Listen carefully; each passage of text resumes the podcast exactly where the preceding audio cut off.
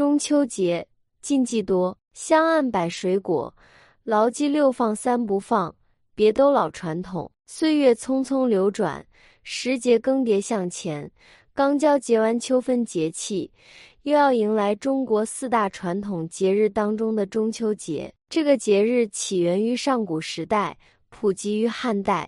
定型于唐朝初年，盛行于宋朝以后。中秋节象征着月之圆，照人之团圆，是一年四季中家人团聚、思念亲人、期盼丰收与幸福的日子。一年有十二个月，也就最少要有十二个月圆之夜。古人为什么偏爱八月十五的月亮呢？下面这几句诗中有答案。有诗云：“月之为丸，冬则繁霜太寒。”夏则烟云太热，云蔽月，双亲人，必与亲聚害乎完。完月就是赏月。诗中的意思是说，赏月冬天太冷，冻得没雅兴出去；夏天又太热，云也太多，会遮住月亮。冬天和夏天都不太适合赏月。既然冬天和夏天都不是赏月的好时候，那么什么时候合适呢？有诗云：“秋之于时。”后夏先冬，八月于秋，即使梦中；十五余夜，又月之中。积于天道，则寒暑均；取于月数，则蝉兔圆。意思是说，秋天在夏季和冬季之间，得时之中；仲秋八月是秋季之中，农历十五又是一月之中。我们看古人选的这八月十五，确实是颇得中正之道，并且。这时候天高气爽，不寒冷也不炎热，又是丰收的季节，适合赏月和祭拜。中秋节的家庭团聚和祭拜，中秋节是一家团圆的日子，人们都会回到家中一起吃饭、团聚，并且会祭祖，感谢祖先庇佑。在《礼记》中记载：“秋木夕月”，意为在八月十五这天晚上拜祭月神。在过去。每到这天，各家各户都要设立香案，摆上月饼和水果等祭品，由女性带领焚香，向西祭月，表达对月神的敬仰之情，祈求月神保佑婚姻幸福、团圆美满、子孙繁衍。所以这一天也是有很多禁忌的，其中香案摆水果要牢记六放三不放。水果的寓意与禁忌：一、桌上要放六种水果。一、柚子。中秋节是个团圆的日子，很多人都要回家和父母团圆，即便不能回家，也要给父母打个电话，互相倾诉思念之情。柚子是一种圆形水果，符合中秋节家人团圆的主题，同时它的“柚”与“柚”谐音。代表了希望仙人护佑的美好意愿，柚子也谐音有子，象征着多子多福、人丁兴旺。中秋节把柚子摆上桌，寓意着寄托思念，祈求保佑家人平平安安。二仙桃，在中国传统文化中，桃子被认为是吉祥。祈福和寿命长久的象征，它被称为寿桃，有时会被用来做上供水果，寓意着希望神灵保佑自己和家人福寿安康。中秋节期间，人们常常借助桃这一象征元素来表达内心美好的愿望，祝福老人们健康长寿。三鲜枣。枣寓意着幸福、美满和吉祥早日到来。在中国传统文化中，枣也与早谐音，也常被用来祝福新人早到幸福，寓意他们的婚姻生活能够美满幸福，早日添丁。中秋节，我们桌上也要摆上枣，寓意着幸福、美满和吉祥早日到来。四苹果，苹果素有平安果之美誉。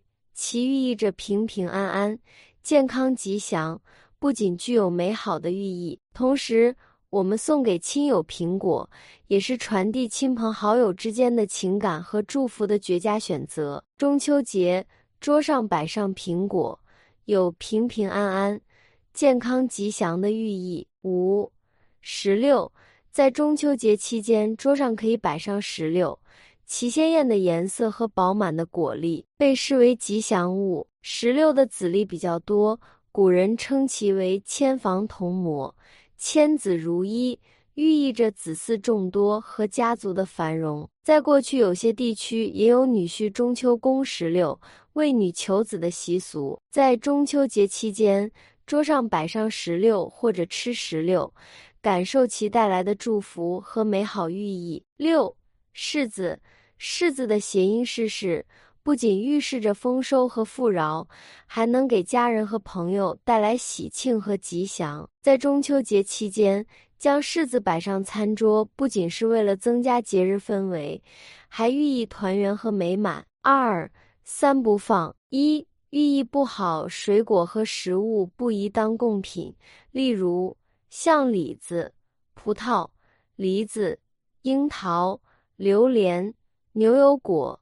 栗子等最好不要用作祭品，其中梨子、李子、栗子谐音与梨，用在中秋节团圆的日子显然是不太合适的。二不放单双，放三的倍数。一般送礼的时候，我们一般要送双数，有好事成双的意义，认为比较吉利。三这个数字在中国文化中有很多吉祥的寓意。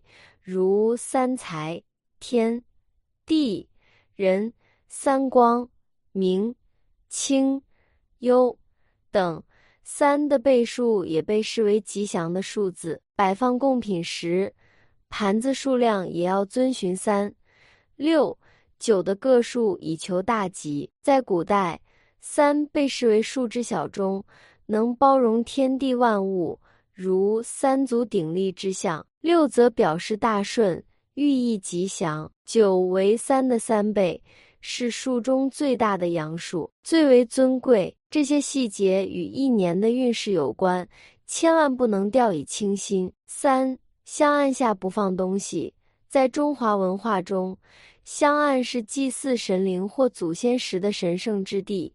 它象征着人们对神明和前人的尊重和崇敬。放置任何物品在香案下都被视为不恭敬和不合适的行为。香案作为祭祀的场所，应当保持整洁和神圣。在香案下放置物品会破坏这种庄严氛围。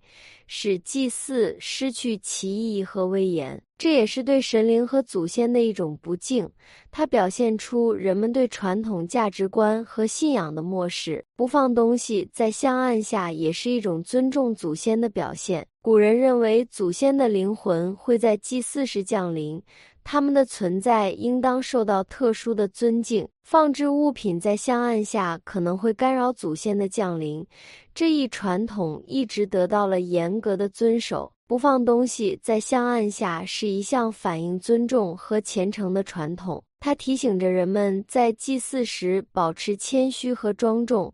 传承着中华文化的深厚信仰和价值观，这一传统的重要性不容忽视，应当得到传承和尊重。以上这些都是一些老的传统习俗了，很多甚至会被认为是迷信。再有，现在人们生活已经没有那么多信仰了，节日期间也不祭祀了，自然也不会在乎这些古老的习俗。分享出来，不是让谁去照做的。